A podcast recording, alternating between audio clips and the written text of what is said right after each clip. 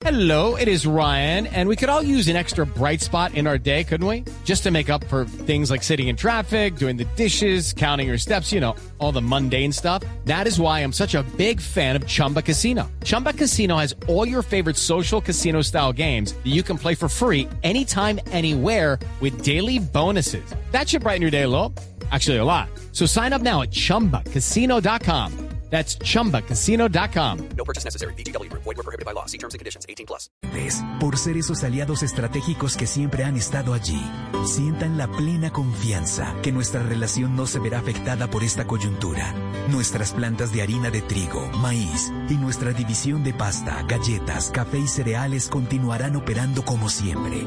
En todo momento estaremos dispuestos a garantizar un excelente servicio. En Organización Solarte, trabajamos pensando en usted. Estás escuchando Sala de Prensa Blue.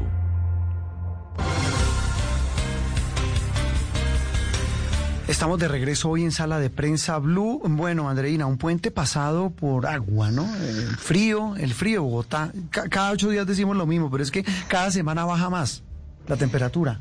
Sí, está haciendo frío tremendo, pero bueno, también ha salido el solcito, el solecillo en algunos momentos, afortunadamente. No, ese solecillo está bastante escondidillo. El solecillo, como dice Andreina. Eh, bueno, li- libros de, de la semana. Eh, vamos a hablar de uno eh, muy interesante, pero muy, muy interesante por, por quienes lo escriben, quienes lo trabajaron, por el personaje del que hablan y por, eh, en general, el enfoque que le dan tal vez a uno de los temas más interesantes como es, esto es una semblanza, es un retrato de uno de los hombres más valiosos que ha tenido Colombia. Saludo a una otra querida colega, estábamos con Marisol Gómez, eh, exeditora de Paz del Tiempo. Ahora saludo a una colega de la casa, Ana Cristina Restrepo. Buenos días, feliz domingo. Hola Juan Roberto y hola Andreina, qué placer estar con ustedes en sala de prensa. La, la oímos siempre con eh, Camila Zuluaga en las mañanas, en Colombia está al aire, en Mañanas Blue, es panelista, es profesora, es escritora y en sus ratos de 20 mil oficios que ejerce Ana Cristina, eh, pues logró sacar a la luz un libro maravilloso que tengo en mi poder. eh, titulado El hereje, dos puntos Carlos Gaviria. Es un libro dedicado a un hombre que yo personalmente lo conocí cuando fue presidente de la Corte Constitucional en los años 90 y escucharlo era eh, más que una obligación laboral, una delicia escuchar a este señor eh, explicar un fallo, eh, contarnos los alcances de un fallo, pero hablar del contexto que rodeaba una decisión como muchas que tomó, eh, la, que tenía que ver con la dosis mínima, eh, estuvo también metido en temas de aborto, en temas de derechos fundamentales, un liberal en toda la extensión de la palabra. ¿De dónde surge Ana Cristina la idea de escribir un libro sobre este hombre, este paisa universal como es Carlos Gaviria Díaz? Bueno, Juan Roberto, resulta que en el año 2014 la revista Universidad de Antioquia, yo escribía eh, para esa revista perfiles de distintas personas y me pidieron que hiciéramos, eh, quedamos en, un consejo de redacción de hacer un perfil eh, de Carlos Gaviria. En, la- en el año 2014, durante más o menos tres meses, yo me convertí en la sombra de Carlos Gaviria entre Medellín y Bogotá, viajaba y venía, viajaba y venía para ver cómo era su día a día, eh, en su cotidianidad, en sus relaciones con otras personas. Y fue así como escribí ese perfil. Ese perfil eh, después eh, eh, se ganó un premio de periodismo y a partir de ese momento me empiezan a decir, bueno, hay que escribir una biografía de Carlos Gaviria, hay que ampliar ese perfil y llevarlo a una biografía. Entonces, Juan Roberto, esto no es, eh, digamos, un perfil o, o no es un libro que yo diga me senté un, un año a escribirlo, no, porque las personas pues que escribimos, escribimos inclusive cuando no estamos escribiendo, cuando sí. estamos leyendo otros libros o su producción o lo que él leía. Entonces, digamos que yo estoy trabajando en la vida de Carlos Gaviria desde el año 2014, pero este libro para Planeta, eh, en forma, la reportería y todo lo que tiene que ver con este libro, lo empecé a trabajar desde julio del año pasado. Ana Cristina, ¿y cómo fue vivir todos estos años eh, con Carlos Gaviria al lado, prácticamente, o sea, teniéndolo eh, en su, en su día a día por tanto tiempo? ¿Cuál es esa faceta, porque sé que lo dibuja usted en diferentes facetas de su vida, que a usted más le, le gustaba, le, omnubilaba de él? Sí, Andreina, yo creo que lo más, eh, claro, a todos les llama la atención algo distinto porque es que Carlos tenía tantas facetas, él era un, un abanico que cuando tú lo abrías había tanto sobre él. A mí lo que más me conmovía de Carlos era su sensibilidad frente al arte, no solamente frente a, a las artes plásticas, a la pintura, sino conversar de él, de literatura, de poesía, eh, la forma en que se aproximaba a la música, eh, la forma conmovedora en cómo él hablaba de personajes de, de, obras literarias o con la propiedad que él hablaba de, de poetas como Idea Vilariño.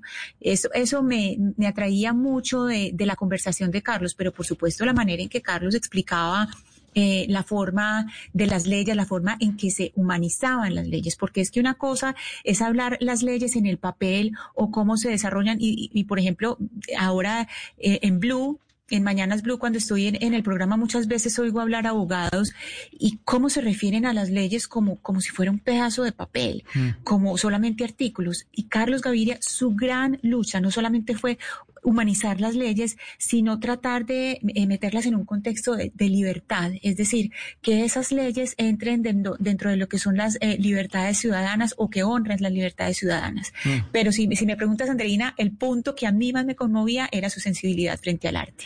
Hablemos de otra faceta, ya acudiendo al, mismo símil en esta pintura, al mismo símil de Andreina, este dibujo que hace de, de, Carlos Gaviria en su libro Ana Cristina, y es su papel político. Fue un hombre con una visión muy, muy particular de ver la política, pues cómo no, fue, le tocó irse del país en el momento en que asesinan a, al papá de Héctor Abad, a Héctor Abad Gómez, en los 80. Fue un hombre eh, prolífico en una carrera política, repito, muy distinta, muy particular y sobre todo eh, bastante exótica para la época y para nuestro medio.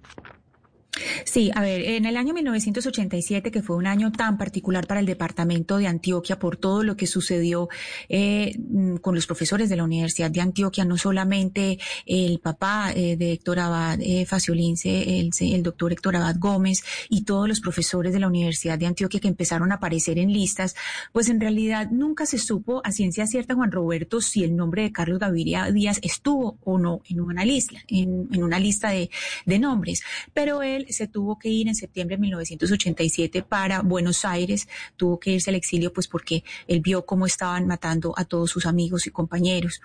Eh, su incursión en política, pues ahí más era como una eh, defensa de los derechos humanos, estaba más como en un contexto eh, académico, pero ya la incursión en política se da más cuando entra al Senado, que ya es, pues ya en, es en, este siglo y después de haber salido de la Corte Constitucional, cuando entra el Senado y más fuertemente cuando ya le empiezan a decir que haga parte de, pues, de la, de la baraja de candidatos y cuando él gana por eh, por encima de Navarro Wolf y Navarro Wolf tiene este papel tan bello de, claro, perdí con Carlos Gaviria para sí. ser el candidato de la izquierda, pero aún así lo apoyo. Entonces yo creo que fue un papel muy interesante que cambió eh, mucho la perspectiva de él de, del mundo porque digamos su vida era un poco más solitaria, un poco más estudiosa y la política significó salir a la calle y salir a ese mundo y, y bueno, y también hay algo importante Juan Roberto y, Andre, y Andreina y es que el discurso también lo tuvo que, digamos, acomodar un poco más a las audiencias, porque el discurso de él era el de un académico y ya sí. le tenía que hablar pues en plaza pública a todo el mundo. Ana Cristina, y mirando, digamos, la figura de Carlos Gaviria a la luz de nuestros tiempos. Él era una persona que, que disentía con respeto, que respetaba al que, al que opinaba diferente. ¿Cómo cree usted que vería él un momento como este en, en esta polarización tan tremenda en la que estamos viviendo y, y donde hay tanta violencia entre los diferentes factores políticos? Andreina, es, es muy difícil pues yo responder por una persona que ya no está con nosotros, pero lo que puedo intuir de lo que estudié y lo que, y lo que entré en la vida de Carlos es que, eh, pues primero a Carlos había algo que le entristecía mucho del, del Congreso y era que cuando se llegaba a los debates ya todo estaba decidido. Es decir, que no había como esa eh, franca lid con los micrófonos abiertos en el Parlamento donde ya pues se iba a discutir algo, sino que él sabía que todo llegaba preparado y eso lo, lo decepcionaba bastante del debate. Yo creo que en, en los momentos eh, actuales, pues Carlos Gaviria hubiera sido eh, un defensor de, de, los acuerdos de paz y de modos no violentos de, de resolver, eh, pues de, de, resolver los conflictos en el país y sobre todo eh, hubiera ayudado mucho a interpretar, a hacer una interpretación clara de la Constitución y de todos los eh, digamos, todo lo que pasó por manos de la Corte Constitucional eh, de los acuerdos, que por supuesto, pues a él, a él no le tocó porque ya él murió en el año 2015, pero él hubiera ayudado a una interpretación clara de toda, de todo ese paso por los acuerdos por la Corte Constitucional y, y eso hubiera sido importantísimo, sobre todo en este momento que hay algunas interpretaciones tan maniqueas. Mm, eh, eh, Ana Cristina, regáleme un instante porque tenemos también eh, aquí en la línea a, a quien participó también en este libro, a Santiago Pardo Rodríguez. Santiago, un gusto saludarlo y gracias por acompañarnos. Eh, Juan Roberto Andreina, ¿cómo están? Muchas gracias por la invitación. Qué, qué rico poder hablar del libro eh, un domingo. Y un abrazo enorme a, no le puedo decir a Ana Cristina, sino a Anita. A Anita, sí, Eh, señor. Anita, eh, y, y yo encantado de hablar con ella porque además pues, para mí fue un privilegio poder escribir un capítulo en la biografía tan linda que mm, escribió Ana Cristina sobre Carlos. En ese cuadro, en esa semblanza que Ana Cristina hace de, de Carlos Gaviria Díaz, a usted le tocó una parte también fascinante. Ya hemos hablado del humanista, hemos hablado del ser humano como tal, del político, del profesor, pero ahora hablemos del magistrado. A usted le tocó eh, hacer una semblanza de este hombre como magistrado de la Corte Constitucional.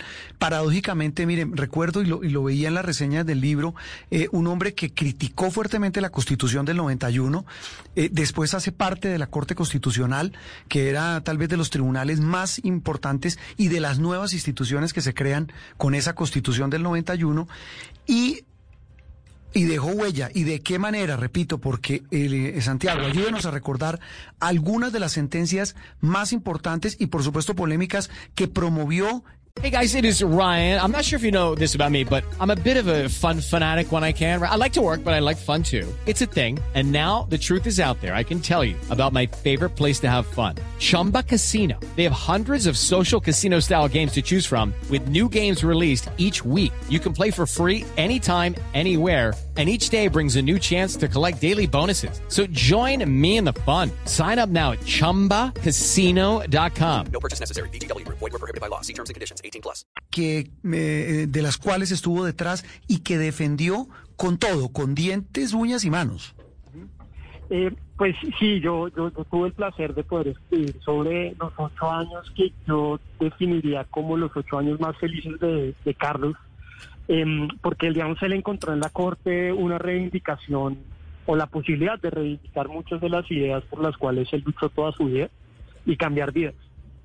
Y digamos que mm, en la Corte Constitucional, pues usted, lo describió muy bien, él, él una transformación muy interesante, porque él, digamos, eh, eh, y, el libro lo, lo, lo describe muy bien, él fue muy escéptico del proceso de la constituyente del, del 91, pero luego encontró la oportunidad de que una de las, o, encontró la oportunidad en, en un lugar que fue, digamos, eh, una de las hijas de la Constitución del 91, que es la Corte Constitucional, pues encontró en ese lugar eh, un espacio para, para ser feliz y para cambiar vidas. Y yo creo que ese espíritu, eh, ese espíritu de libertario radical, de una profunda convicción por la autonomía de las personas, se vieron reflejadas en sentencias como la de la eutanasia o, o el libre desarrollo de la personalidad. En el libro, digamos, en el capítulo cuento un poco, digamos, las, las dificultades y las, eh, digamos, discusiones que hubo detrás de algunas de esas sentencias. Y, por ejemplo, en el caso de la eutanasia, pues estamos hablando de un país en 1994 donde, pues, Colombia yo creo que es un país eh, profundamente conservador ahora. Sí. En, hace 30 años lo era mucho más. Y una persona, digamos, liderar un debate en una corte constitucional completamente novedoso y una institución completamente nueva acerca de la posibilidad de que las personas pudieran decidir cómo querían morir, eh, pues fue una, fue una revolución. Y yo creo que Carlos, digamos, eh, recoge muy bien, esto lo dijo otro magistrado muy famoso de la Corte Constitucional, Ciro Angarita, Sí. ellos no coincidieron en la Corte, pero Ciro decía que en la Corte Constitucional era la oportunidad de reconciliar la utopía con el derecho. Yo creo que Carlos, digamos, es un ejemplo perfecto de cómo uno puede tratar de reconciliar la utopía con el derecho. Eh, y, y- y esas sentencias lo, lo reflejan muy bien. Qué, qué maravilla de frase. Mire, ese, ese eh, compaginar la utopía con el derecho, Santiago, ya para terminar, pues nos permite ver que hoy él en buena medida marcó mucho de lo que vendría en Colombia en temas puntuales y muy, muy neurálgicos para la sociedad, como el aborto, como el tema de la adopción para parejas del mismo sexo, como el matrimonio para parejas del mismo sexo, temas vetados hasta cierta época y aún hoy muy polémicos y que generan una roncha enorme en una sociedad que trata de encontrarse, ¿o no? Sí, por, por supuesto. Y yo creo que él también fue, digamos, tuvo la, la imaginación de, la imaginación de pensar en un país mejor. Y eso, digamos, lo se ve en sus sentencias. Y- y un poco, digamos, también eh, quisiera eh, retomar una pregunta que me parece muy interesante que hizo Andreina sobre, sobre el disenso y la visión del disenso de Carlos. Y él era un hombre, digamos, que tenía, por supuesto, profundas diferencias con muchos magistrados, pero esos disensos nunca, digamos, se convirtieron en eh, marcas personales o en tachas personales. Él, digamos, que esa Corte Constitucional en particular, claro, una Corte, digamos, como todas las Cortes, como todos los jueces, impulsados por muchas vanidades, por muchos afanes de protagonismo, pero eso no dejó que los disensos, digamos, eh, digamos, marcaran, digamos, eh, eh, como en, enemistades personales pro- eh, enormes. Les pongo un ejemplo muy concreto, digamos, en- eh, y lo, lo, lo cuento en el capítulo. No, no quiero chilearme porque para Sí, no, no, no. todo, pero No. Ojo, pilas. pero digamos, pero en el libro cuento un poco esa relación tan tensa que hubo con un magistrado también muy importante de, esa corte, Eduardo Cifuentes. Sí. Ahí uno puede ver a ver ese, ese, esa- ese manejo del disenso y esa, digamos, yo- yo- lo que yo llamaría, digamos, la, la, la, la virtud del, eh, del disenso o, o el disenso como virtud, mejor dicho, cómo hacer del disenso algo que construya y no, digamos, separe a las personas. Y también hay una anécdota bonita, tampoco voy a dar muchos detalles, pero eh, sobre, sobre su relación con Jorge Arango Mejía, que es otro magistrado supremamente conservador de la Corte, y pues ahí en el libro, en ese capítulo se cuenta cómo era su relación tan particular con este magistrado. el dibujo, la pintura, la semblanza de un hombre maravilloso, un hombre con el que seguramente muchos no están de acuerdo, como es obvio, pero del que hay que aprender todavía, como es Carlos Gaviria Díaz, en este libro que escriben Ana Cristina Restrepo, nuestra compañera, y Santiago Pardo, que es un joven, veo en la semblanza, es un abogado preparadísimo, pero tiene una, una, una característica que lo hace mucho más simpático, que tiene una obsesión en la vida que es Millonarios y la Constitución del 90. Santiago, le mando un abrazo. Un abrazo, Juan Roberto. La única, la única, el único problema con Anita es lo, su pa- pasión por Nacional, pero No, se- aplicando, digamos, aplicando- Nos separa lo mismo con Ana Cristina, igual. no- no- nosotros de Millonarios no podemos con eso. Ana- pero aplicando la elección de Carlos no, no hay problema. No hay Se- problema. se muchísimo igual. Santiago, gracias. Ana Cristina, un gusto. Claro, El- gracias. a ustedes. El libro ya está en libre, ya está en eh, puesto en todas las librerías y entiendo que es uno de los libros que, que en su lanzamiento le ha ido muy bien, ¿no? Sí, así es, eh, Juan Roberto. Esta, este libro ha eh, generado gran interés porque, pues, por el gran personaje que es Carlos Gaviria y pues porque siempre en, en un país que ha sido eh, tradicionalmente tan conservador como Colombia, ver la vida de un hombre libre que siempre luchó por las libertades ciudadanas, pues eh, siempre trae mucho la, atención y fue un personaje muy querido, muy querido inclusive y respetado por quienes no pensaban como él además. Eh, Eso, eso también es importante. Ana Cristina, un gusto. La dejamos descansar. Gracias por acompañarnos hoy domingo. Juan Roberto y Andreina, un abrazo muy grande y qué placer haber estado con ustedes en Sala de Prensa Blue. Hablando del hereje, dos puntos, Carlos Gaviria. Segui- Hello, it is Ryan, and I was on a flight the other day playing one of my favorite social spin slot games on chumbacasino.com. I looked over at the person sitting next to me, and you know what they were doing? They were also playing Chumba Casino. Coincidence? I think not. Everybody's loving having fun with it. Chumba Casino is home to hundreds of casino style games that you can play for free anytime, anywhere, even at 30,000 feet. So sign up now at chumbacasino.com to claim your free welcome bonus. That's chumbacasino.com and live the Chumba life. No purchase necessary. Group. Void prohibited by law. See terms and conditions. 18 plus.